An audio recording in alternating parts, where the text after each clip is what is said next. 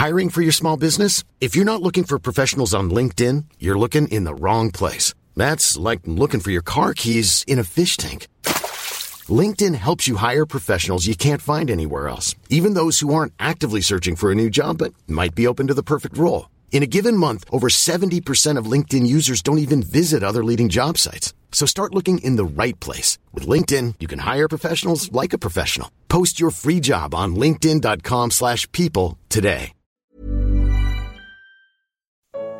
Quando foi que tudo começou a dar errado? Segunda parte. Comentário de Mari Persona. Eu pergunto, será que foi bom o resultado de colocar Deus de lado? De tirar Deus da vida de Adão e Eva, falando, nós não, nós não queremos mais nós queremos o controle? Não, nós sabemos, nós olhamos em volta o mundo hoje, sabemos como está esse mundo. Esse é o mundo. Às vezes a pessoa chega para mim e fala assim: ah, mas se Deus existisse, se Deus se preocupasse conosco, uh, o mundo não estaria assim. Mas é por, exatamente porque Deus se preocupa conosco que o mundo está assim. Porque não estaria assim se nós não tivéssemos tomado as rédeas nas nossas mãos. E nós queremos o controle. Quando, quando, quando nós colocamos em dúvida a bondade de Deus, nós perdemos a comunhão com Deus.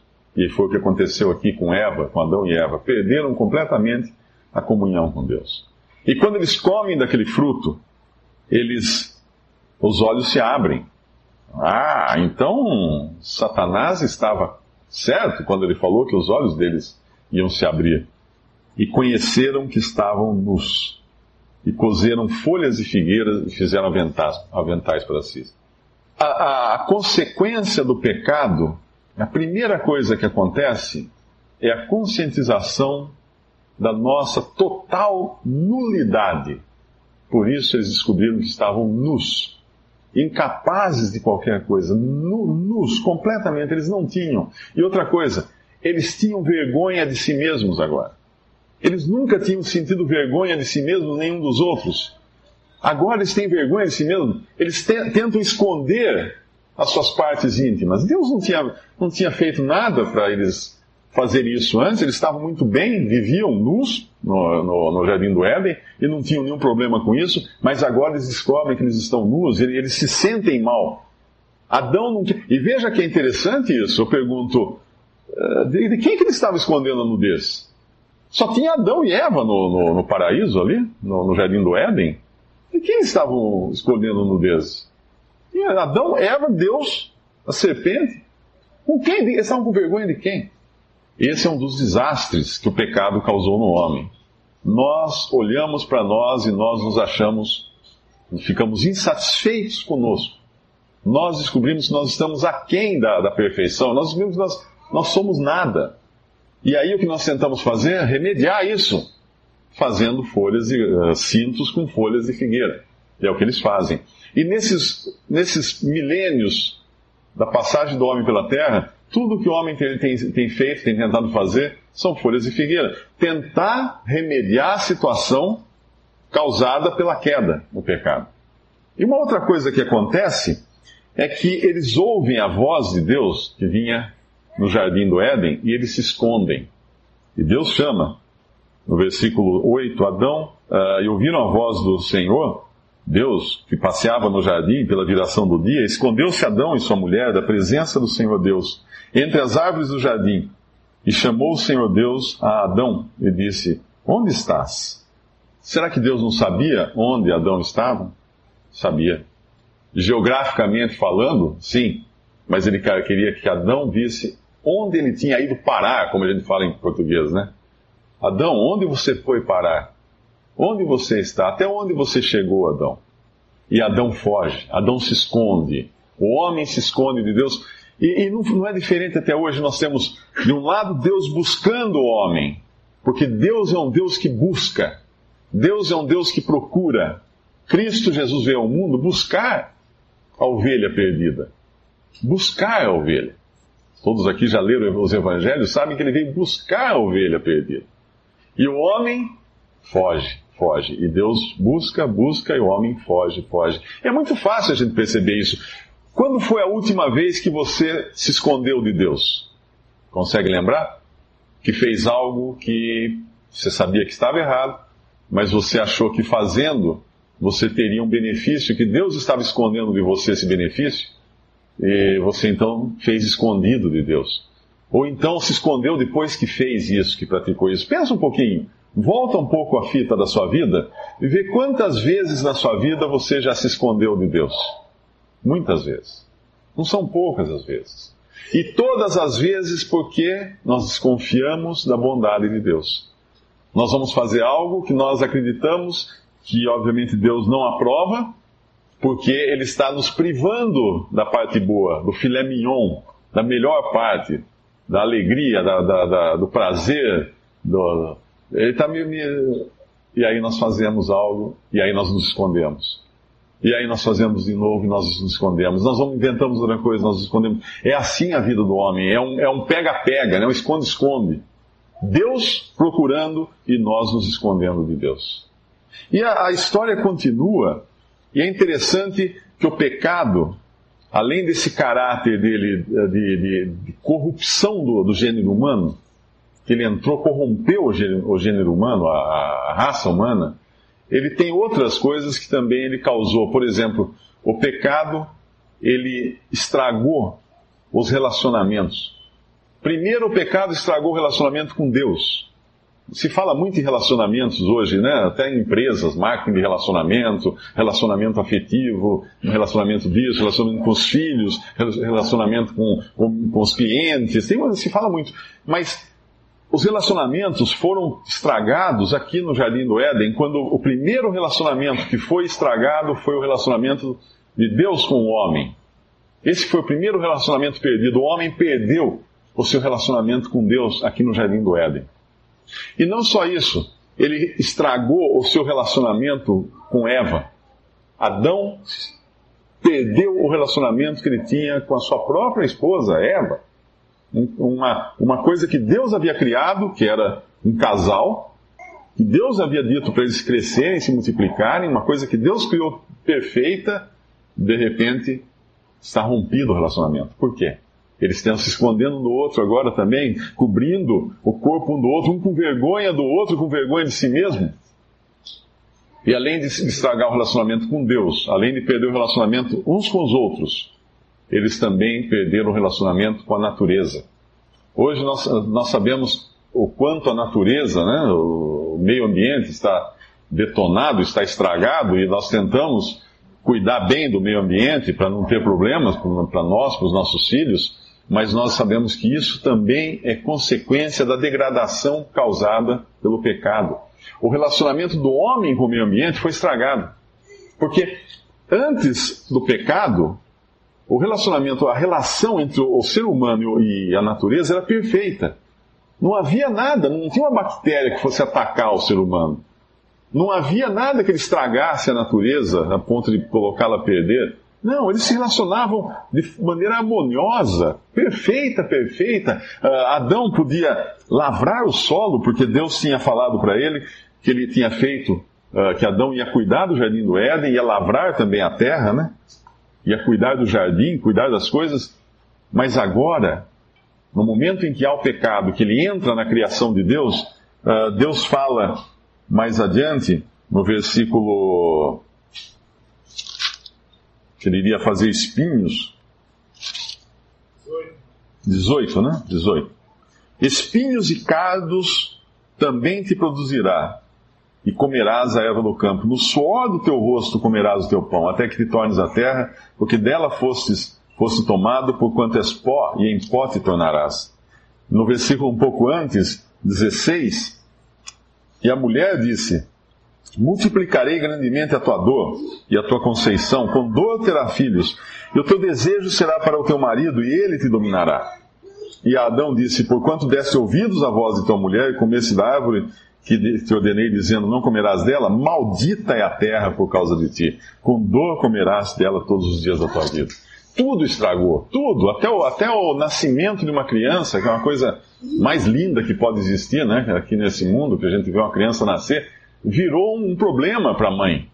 Virou um problema de dor, de, de, de, morte, de doença, de enfermidade, tudo foi estragado. E todos esses relacionamentos, o relacionamento com Deus, o relacionamento uns com os outros, o relacionamento com, com a natureza, Tudo foi perdido aqui. E, e acontece uma coisa também estranha. Adão e Eva, que viviam de maneira harmoniosa um com Deus, entre eles e com a natureza, de repente agora eles entram em uma competição. Eles começam a competir entre si. Quando Deus chega para Adão, no versículo 11, e Deus disse: Quem te mostrou que estavas nu? Comesse tu da árvore de que te ordenei que não comesses? Então disse Adão: A mulher que me deste. Ah, a mulher que me desse por companheira, ela me deu da árvore e eu comi. Foi a mulher. O Senhor que deu ela para mim. A culpa é sua. Ele culpa Deus e culpa a mulher. E daí para frente vai ser sempre assim: a mulher, por sua vez, culpa a serpente. A serpente me enganou e eu comi. E vai ser sempre assim. Nós vamos sempre culpar uns aos outros pelos nossos erros, pelas nossas falhas. Não é isso, nós estamos sempre na defensiva, todos nós. Alguém fala alguma coisa, não, não, mas não fui eu. Não, mas você fez, eu vi. É, não, eu fiz, mas é porque alguém antes fez isso e me levou a agir dessa maneira. Ah, mas a culpa é do governo. Não, a culpa é da, de fulano, a culpa é de ciclano, a culpa é do mundo, a culpa é do, dos comunistas na época do comunismo. Os comunistas falavam a culpa é do capitalismo. E vai ser sempre assim, nós vamos procurar alguém para culpar. Por quê? Porque isso nos faz sentir bem. Adão deve ter se sentido bem quando ele jogou a culpa para ela e falou assim: Ah, me livrei. Resolvi o meu problema. Estou fora agora. E vai ser sempre assim. Por quê? No momento em que o ser humano tentou cobrir o seu pecado com as folhas de figueira, ele passou a entrar também numa competição. Ele passou a jogar a culpa em outros para ele subir. E vai ser sempre nós. O, o, qual, o que a religião nos diz? Bom, a religião, no sentido religião humano, humana, no sentido humano da palavra, ela sempre nos diz, nos diz o seguinte: procure viver uma vida boa, procure ser bom para com as pessoas, ser honesto, trabalhador, não transgredir as leis, e você então, no final, Deus vai olhar tudo isso que você fez, vai considerar você um cara legal e vai levar você para o céu. Essa é a, essa é a forma religiosa que se busca para sair do problema da salvação. Mas no momento em que eu procuro ser bom, eu tenho que ter um padrão para me comparar. Não é? Essa parede é branca, mas é branca por quê? Porque eu tenho outras cores que me dão a noção do que é branco e o que não. Mas se eu pegar uma folha de papel, tenho certeza, de papel sulfite, e colocar nessa, na frente dessa parede, nós vamos deixar de chamá-la de branca. Provavelmente a gente vai chamar essa parede de bege ou de gelo porque ela não é tão branca quanto uma folha de papel sulfite. E à medida que nós vamos procurando um branco absoluto, uma folha de papel perfeita, as outras cores vão deixando de ser tão puras quanto aquela, daquela, daquela folha de papel. Por que isso? Porque nós precisamos de padrões, nós precisamos de padrão de comparação, nós precisamos de, de referências. Então, para eu me achar bom, eu tenho que achar vocês ruim. Eu tenho que achar que vocês, vocês não são como eu então eu sou melhor que vocês. Ou então, se eu vejo alguém aqui que, é, que eu me considero que é melhor do que eu, eu vou arrumar um jeito de encontrar um defeito em você, de acusar, de uma certa forma, acusar você diante de Deus que você é pior do que eu, para eu me sentir melhor e me sentir acima de você. Então o pecado trouxe também esse pisar uns nos outros que nós vemos hoje no mundo inteiro e na vida nossa, o tempo todo. Porque nós tentamos nos livrar do pecado ou tentamos agradar a Deus baseado nas nossas próprias obras, nas nossas maneiras, no nosso jeito de fazer, e assim nós só escolhemos vítimas para isso, pessoas para serem piores do que nós. E vamos sempre fazer isso e colocar. Agora, o que acontece algumas outras coisas nesse jardim do Éden que são interessantes também, porque elas nos remetem ao futuro. Uma coisa que, que Deus faz uh, é no versículo, no versículo 21. E fez o Senhor Deus a Adão e a sua mulher túnicas e peles e os vestiu. Essa é a primeira morte que nós temos registrada na, na Bíblia. Porque é claro que para fazer uma túnica de pele, Deus precisou matar algum animal que não tinha nada a ver com a história que não tinha, não conhecia Adão nem Eva, não sabia nem o que estava acontecendo ali, não, não, não comeu nenhum fruto, mas ele morreu. Ele morre para sua pele servir de proteção, cobertura para Adão e Eva. Existem várias vários símbolos aqui uh, dessas peles, né? Dessa, dessa. É claro que o primeiro é que ele iria cobrir então o pecado do homem, de uma certa forma, aquilo que o homem não conseguiu fazer com as suas frágeis folhas de figueira, Deus faz então com uma roupa mais perfeita que o cubra. Existe também o simbolismo aqui de uma figura de alguém que iria morrer, Cristo no, no futuro iria morrer no lugar do pecador, no lugar do culpado. O inocente pagando pelo erro do culpado. Existe a figura também, que é interessante isso, porque Deus, uh, às vezes a gente fala do Evangelho e nós esquecemos que Deus também manda mensagens que são importantes para a gente entender. Uh, qual foi o pecado? O pecado foi o homem duvidar da bondade de Deus. Foi assim que entrou o pecado. O homem duvidou que Deus era bom. Agora eu pergunto: se você fosse esse responsável pelo bem-estar de Adão e Eva, e você, no momento em que eles pecaram, e a terra agora, você sabe, ela vai começar a produzir espinhos, vai ficar uma natureza uh, hostil a esses dois, que tipo de roupa você daria a eles?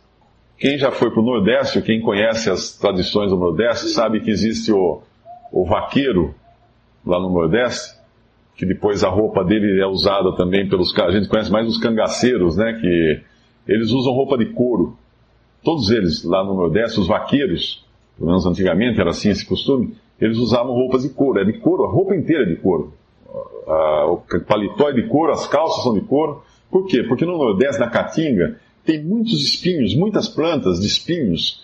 E ele tem que perseguir em cima do cavalo, ele tem que perseguir uma, uma vaca que fugiu, um boi que fugiu, alguma coisa. Ele tem que passar no meio daqueles espinhos. E o couro é a proteção que ele tem. Deus, além de mostrar, de apontar para o futuro, que ele haveria de prover alguém para morrer por causa da culpa do homem, ele está mandando uma mensagem: olha, a terra vai ter espinhos agora. Eu estou cuidando de vocês.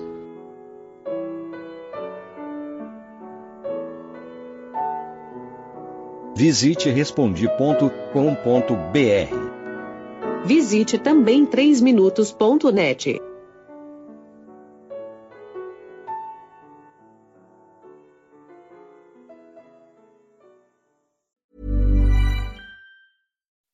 When you make decisions for your company, you look for the no-brainers. If you have a lot of mailing to do, stamps.com is the ultimate no-brainer. Use the Stamps.com mobile app to mail everything you need to keep your business running with up to 89% off USPS and UPS. Make the same no-brainer decision as over 1 million other businesses with Stamps.com. Use code PROGRAM for a special offer. That's Stamps.com, code PROGRAM.